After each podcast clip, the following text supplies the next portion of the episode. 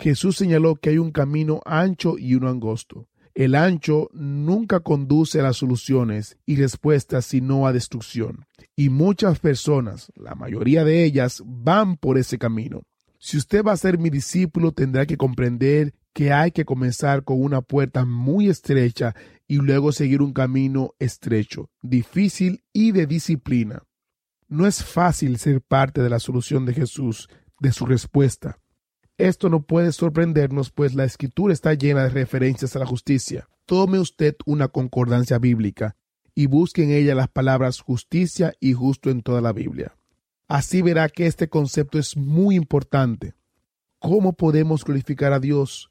¿Cómo podemos llegar a ser parte de la respuesta, de la solución de Jesús, la respuesta está relacionada con la mansedumbre, en virtud de la cual le decimos a Dios, no lo que yo quiera, sino lo que tú. Nosotros nos sometemos a su dominio y luego experimentamos hambre y sed de hacer lo que es justo. Entonces podemos reclamar la promesa según la cual, cuando tenemos hambre y sed de justicia, Él nos saciará. Bienaventurados los pobres en espíritu, porque de ellos es el reino de los cielos. Bienaventurados los que lloran porque ellos recibirán consolación. Bienaventurados los mansos porque ellos recibirán la tierra por heredad. Bienaventurados los que tienen hambre y sed de justicia porque ellos serán saciados. Bienaventurados los misericordiosos porque ellos alcanzarán misericordia. Estas son algunas de las bienaventuranzas que Jesús enseñó en el primer retiro cristiano. Las primeras dos bienaventuranzas las podemos resumir con las palabras yo no puedo, pero Él puede. La tercera y cuarta bienaventuranza la podemos resumir así. Yo no quiero, pero Él quiere. Las dos primeras también la podemos resumir de este modo. Lo importante no es lo que yo pueda hacer, sino lo que Él puede hacer. De la tercera y la cuarta podemos también hacer otro resumen. Lo que importa no es lo que yo quiero, sino lo que Él quiere. Podemos observar algo más en las ocho bienaventuranzas. Estas se dividen en dos grupos, cuatro y cuatro. Al estudiar la vida de los hijos de Dios en la Biblia, es posible. Expertos han señalado las dimensiones en cada una de sus biografías. Todos tuvieron lo que pudiéramos llamar experiencias de entrada y experiencias de salida antes de llegar a ser atareados en la obra del Señor. Ellos se convierten en adoradores de Él. Con esto quiero decir que tuvieron una significativa experiencia de acudir a Dios antes de tener una significativa experiencia de asumir la tarea que Dios le encomendó. Esto es así como decir que al estudiar las ocho bienaventuranzas hay una especie de separación espiritual entre la cuarta y la quinta. Pudiéramos decir que las primeras cuatro se refieren a la experiencia de acudir a Jesús, reconocer nuestra pobreza y bancarrota espiritual. Tal vez hablamos y no aplicamos hasta que al fin confesemos que no podemos. Entonces viene la mansedumbre, el hecho de rendir nuestra vida al control de tomar su yugo y aprender su vida el hecho de que Él siempre hizo la voluntad del Padre y luego el hambre y la sed de hacer lo que Él quiere que hagamos. Todo eso se refiere a nuestra experiencia de acudir a Dios. Alguien ha dicho que hay algunas cosas que pueden desarrollarse en privado, por ejemplo, el talento. Usted puede aprender a ser un gran pianista sin salir nunca de su sala de estudio. Puede dominar las técnicas del bien con la soledad, pero no se puede hacer con eso cuando se trata del carácter. No podemos aprender lo relativo al carácter sin salir de nuestra cámara privada, por el hecho de que el carácter se desarrolla en la interacción con la gente. Creo que las primeras cuatro bienaventuranzas se pueden desarrollar en nuestra cámara privada. Se refieren a la relación entre nosotros y Dios. Él nos puede enseñar estas cosas en privado, pero las últimas cuatro no se pueden aprender en la cámara privada. Bienaventurados misericordiosos, esto equivale a decir bienaventurados los que aman incondicionalmente la misericordia. Es amor incondicional. Es la acción de Dios mediante la cual Él retiene aquello que se merece. ¿Le gustaría a usted presentarse delante de Dios en el juicio para decirle solo quiero lo que merezco nada más ni nada menos? ¿Quiero lo que me corresponde? Estoy convencido de que no voy a decir eso. Cuando me presente ante Dios voy a clamar misericordia y gracia. Alguien escribió un libro titulado Cuando suceden males a la gente buena. ¿De dónde sacamos la idea de que somos gente buena? La Biblia no enseña que somos buenos pecadores. Incluso nos dice que el pueblo de Dios en el Antiguo Testamento fue bendecido no por ser bueno, era un pueblo de dura cerviz. Somos bienaventurados, mi estimado amigo, por causa de la gracia de Dios, porque Dios ha decidido darle toda clase de cosas que usted no merece. Cuando se trata de la palabra misericordia, la cual es aún más bella que la palabra gracia, ¿qué merecemos nosotros según la Biblia? Estudiemos la epístola de Pablo a los romanos y descubramos de nuevo el argumento teológico de Pablo. Uno de los puntos sobre los cuales basa gran parte de su enseñanza con respecto a la salvación es el hecho de que no somos buenos, somos pecadores. Cuando llegamos al punto de vista teológico nos damos cuenta de que necesitamos un Salvador. Esa fue la razón por la cual Dios envió a su Hijo al mundo. Nosotros no somos buenos. Según la Biblia, lo único que merecemos es la condenación. Cualquier cosa que tengamos a este lado del infierno no se debe a la gracia y a la misericordia de Dios. Así que cuando la quinta bienaventuranza dice, Bienaventurados los misericordiosos porque ellos alcanzarán misericordia, se refiere realmente al amor incondicional. Según un famoso erudito, las bienaventuranzas también se pueden considerar como las gradas de una escalinata. La primera, bienaventurados los pobres en espíritu, es el escalón, que nos permite avanzar la cuarta parte del trayecto hacia la cumbre de la montaña. La segunda, bienaventurados los que lloran, nos lleva hasta la mitad del trayecto. La tercera, bienaventurados los mansos, nos permite llegar a las tres cuartas partes de la subida. La cuarta, bienaventurados que tienen hambre y sed de justicia, es el escalón que nos lleva a la cumbre. Las otras cuatro bienaventuranzas nos sirven para bajar por el otro lado de la montaña. Cuando un hombre llegado hasta la cumbre ha estado con Dios y se encuentra saciado de justicia. ¿Qué clase de hombre es al salir de la montaña y bajar por el otro lado? ¿Es un experto en estudios bíblicos? ¿Es un poco más rico que escriba fariseo que puede bajar de la cumbre y agarrar a alguien para darle mi hermano, yo no tengo en conocimientos bíblicos, soy más que tú, por más que conozca mucho, yo soy más. No, no es esa la idea cuando un hombre ha estado en la cumbre de la montaña. Cuando ha ascendido por las bienaventuranzas que éstas se refieren a acudir a Dios, el resultado es que está saciado de justicia. Es decir, está saciado de Dios porque Dios es justo. Así que al bajar de la cumbre es un hombre que está lleno del amor incondicional de la gracia de Dios y la misericordia de Dios hacia la gente. Es interesante que el Señor Jesucristo nos presenta una bienaventuranza en quinto lugar. Y es cierto, necesitamos primero cumplir con ciertas condiciones antes de convertirnos en personas misericordiosas. Pero la base para que seamos misericordiosos, mi estimado amigo, es que nosotros mismos también hemos alcanzado misericordia. Es maravilloso el hecho de que la palabra misericordia se haya 365 veces en la Biblia. Creo que Dios sabía que la necesitábamos cada día del año. La mayor parte de estas referencias a la misericordia se hallan en el Antiguo Testamento. Nuestro Señor siempre ha sido un Dios de amor incondicional. A Jeremías se le ha llamado el profeta llorón. El libro que lleva su nombre se describe como una serie de lamentos. Cuando terminas de leer su libro se encuentra con un suplemento que se llama Lamentaciones de Jeremías, el cual es sencillamente más lloro, más lamento. Llora por la cautividad y todo el desastre que se ha producido. Pero en el capítulo 3 de sus lamentaciones, Jeremías recibe una revelación. Él dice que por causa de estas cosas que Dios le ha revelado, que le ha recordado, él tiene esperanza. Dios le hizo entender mientras se encontraba en la gruta que había hecho en la colina, nunca ha dejado de amarte, Jeremías. Jeremías se inspira por completo y expresa algo como esto. Nunca dejes de amarnos. Grande es tu fidelidad. Tu misericordia son nuevas cada mañana. Se dice que unos centenares de años más tarde, allí donde Jeremías acabó su ruta, nuestro Señor Jesucristo fue crucificado. Tal colina se llama en hebreo Gólgota y en latín Calvario. Allí mostró el Señor su amor incondicional, no solo hacia los hebreos, sino hacia el mundo entero. Esa es la misericordia de Dios. Regresando al Sermón del Monte, cuando un hombre ha ascendido hasta la cumbre es porque tiene hambre y sed de justicia, y Dios lo ha saciado de tal manera que el hombre está lleno de amor incondicional, pues justicia es amor, el amor es justo, lo justo es amor, y Dios es amor que hace justicia. Por eso, Cuando el hombre baja de la cumbre y comienza sus experiencias de salida, se encuentra con la bienaventuranza. Bienaventurados los misericordiosos, porque ellos alcanzarán misericordia. ¿Qué es alcanzar misericordia? Algunos interpretan que la promesa ellos alcanzarán misericordia se refiere a la gente que les manifiesta misericordia. Creo que significa más.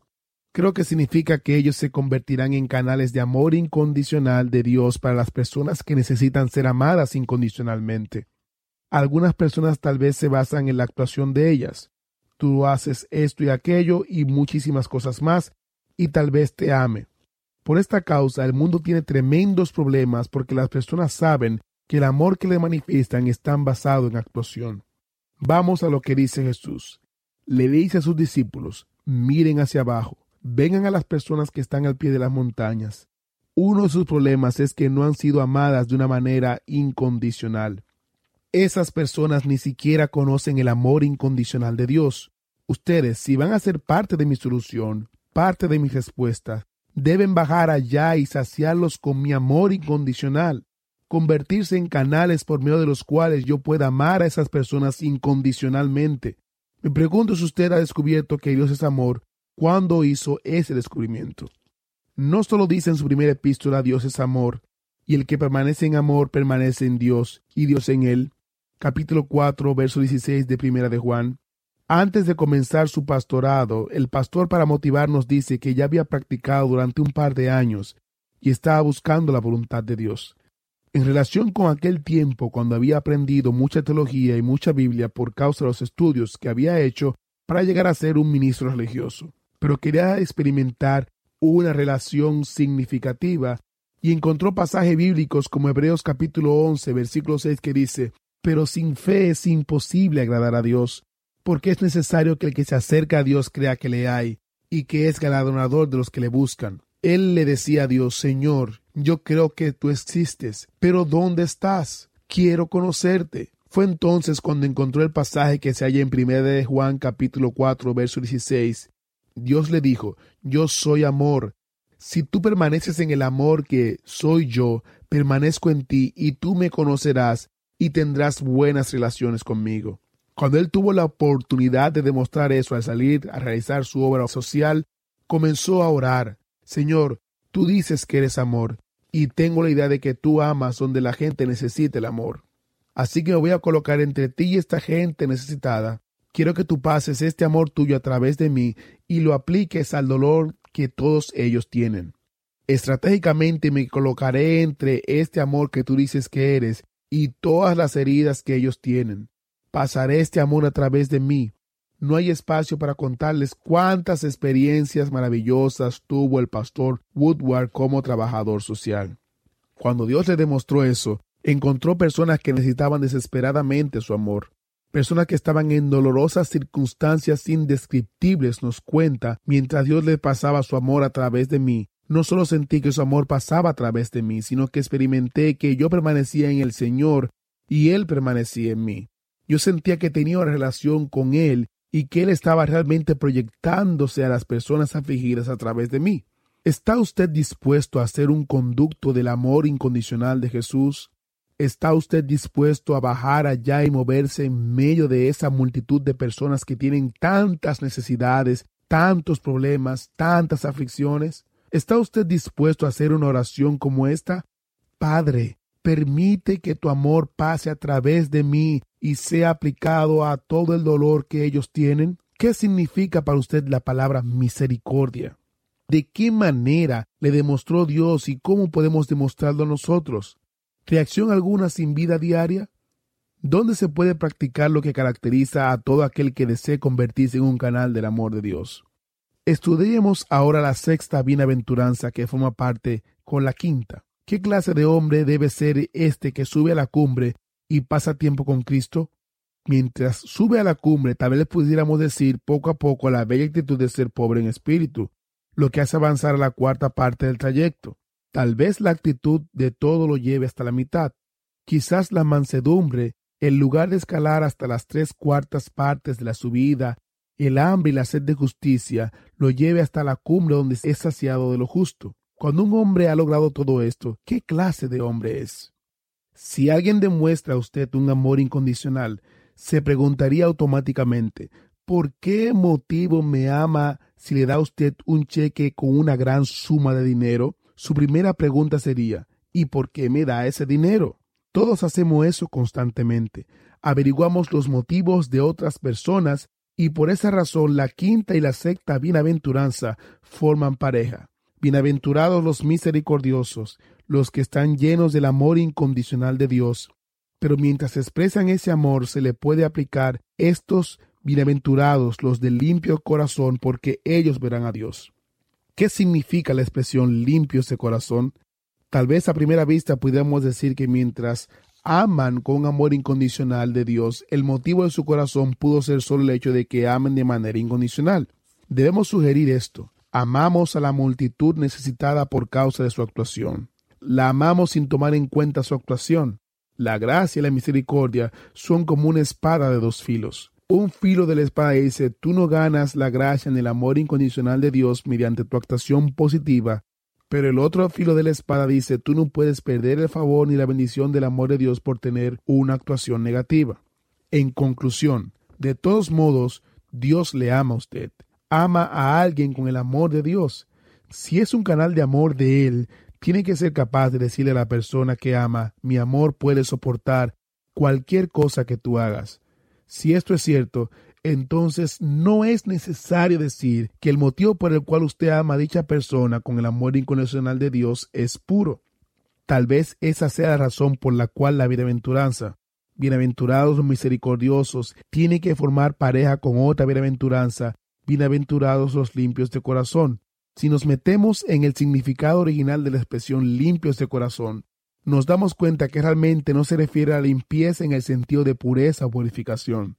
La palabra griega de la cual se tomó la expresión los limpios de corazón sugiere algo así como lo que se le hace a un enfermo que va al hospital y allí se le aplica el cateterismo. El cuerpo no está funcionando bien es necesario sacar los residuos del cuerpo introduciendo una sonda que se le llama catéter para eliminarlos. Si no se hace eso, el cuerpo se llena de envenenamiento urémico. La sonda saca los residuos del cuerpo y la persona sana. Los psicólogos también tienen una palabra, catarsis. Es una psicoterapia destinada a liberar el inconsciente de recuerdos traumatizantes. Ellos hablan también de una catarsis emocional. Tal vez un paciente pierde el temperamento y de salida toca toda clase de vida que haya en su mente, o quizás se quebrante emocionalmente, se siente destrozado, llore, llore y llore. Algunas veces ocurre que el paciente ha estado muy serio durante largo tiempo, pero algo lo hace reír. Entonces no cesa la risa, ríe y llora al mismo tiempo. Eso es una catarsis según los psicólogos. Ellos dicen que por esos medios el paciente permite que salga dependiendo de su mente como si estuviera aplicando un cateterismo al cerebro. Bueno, lo que Jesús quiso decir fue esto.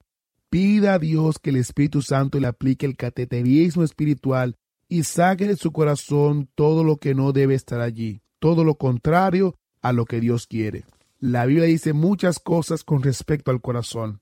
En Proverbios leemos, sobre toda cosa guardada, Guarda tu corazón porque de él mana la vida. Por esa razón David, después de dirigirse a Dios, hace una gran oración que encontramos en el Salmo 139. Examíname, Dios, y conoce mi corazón.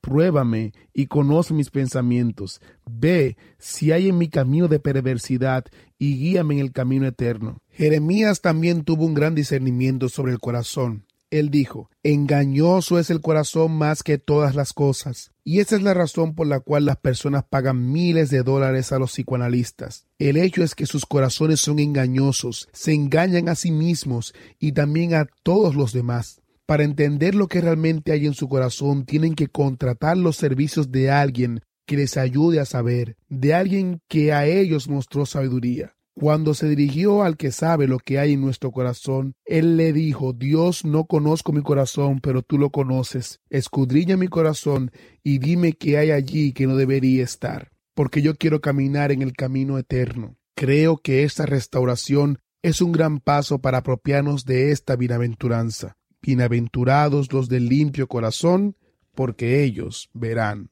a Dios.